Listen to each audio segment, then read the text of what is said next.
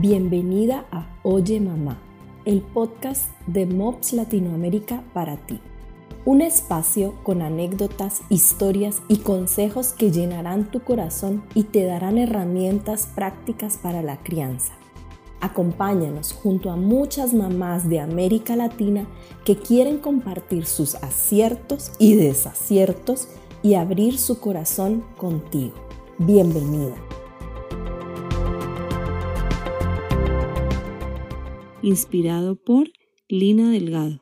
El tema del que hablaremos hoy es ¿luchas para que tus hijos te obedezcan?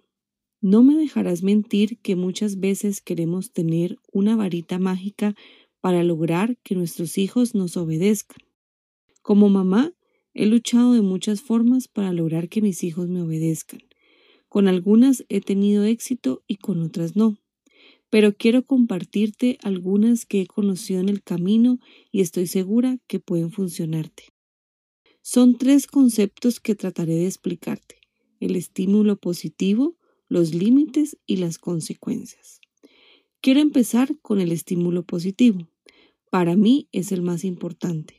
¿Cómo te sientes cuando te dicen que hiciste algo bien y te felicitan? Esa sensación es genial te sientes orgullosa de ti misma, te agrada que te lo digan, te quedas con ganas de seguir haciendo bien las cosas una y otra vez. El estímulo positivo es justo eso, es notar todas las actitudes buenas que tienen nuestros hijos, sus buenas conductas, sus acciones positivas, sus logros, sus avances, etc. De esta forma logras que tus hijos se sientan importantes y logren un sentido de pertenencia en el mundo que les rodea. Cuando nuestros hijos hacen berrinches es porque necesitan llamar nuestra atención, pero darles atención en esos momentos es hacerlos sentir importantes de forma negativa. Es validar esa conducta inadecuada.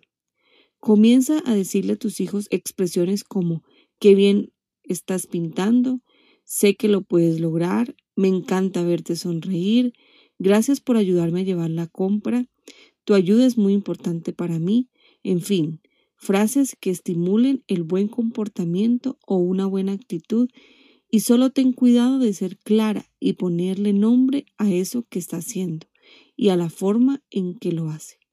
Procura siempre que el elogio sea por sus esfuerzos, para que no sea solo adulación, pues esto podría ser contraproducente. Seguidamente, los límites. Son reglas que rigen la conducta de tu hijo. Deben ser instrucciones claras y concisas. Por ejemplo, no golpeemos a los amigos. Respeto a mami y a papi. Nuestros hijos necesitan conocer y tener bien claras esas reglas para que entiendan también cuando las han quebrantado. De lo contrario, se sentirán desconcertados y sería tan injusto como que a ti te pusieran una multa por algo que no conocías la regla. Cuando nosotros conocemos las reglas y logramos respetarlas, podemos vivir mejor. Así es cuando nuestros hijos conocen las reglas de comportamiento en casa, en el parque o en el colegio, cuando modelamos el comportamiento que requerimos de ellos. Entonces serán más felices porque no lucharán por lo que no es posible. Por último, hablemos de las consecuencias. Enseñarle a nuestros hijos que toda acción tiene una consecuencia es el camino correcto hacia la vida adulta. Nuestros hijos necesitan ser entrenados en aprender esta gran verdad, ya que el mundo que les espera se constituye de reglas y consecuencias. Hay mamás que han utilizado el método del tiempo fuera, time out, quitar un privilegio o la famosa paleta o vara. Encontrar la forma más adecuada de aplicar la consecuencia a cada niño va a depender de ti y del niño. Lo importante es que ellos logren entender que el mal comportamiento tiene sus consecuencias. Combina estas tres prácticas dándole mayor énfasis al estímulo positivo, después a los límites y por último a las consecuencias. Confía en ti, recuerda que no estás sola, todas las mamás enfrentamos este desafío y es un camino largo, pero empezar temprano es lo mejor. Así lo dice el proverbio, el que ama a su hijo temprano lo corrige. Sé que lo lograrás. Ánimo.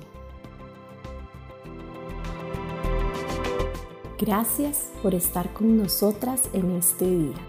Ayúdanos a compartir este mensaje con otras mamás que necesitan escuchar palabras de aliento y esperanza. Espera nuestras próximas publicaciones. Queremos ser parte de tu viaje de mamá.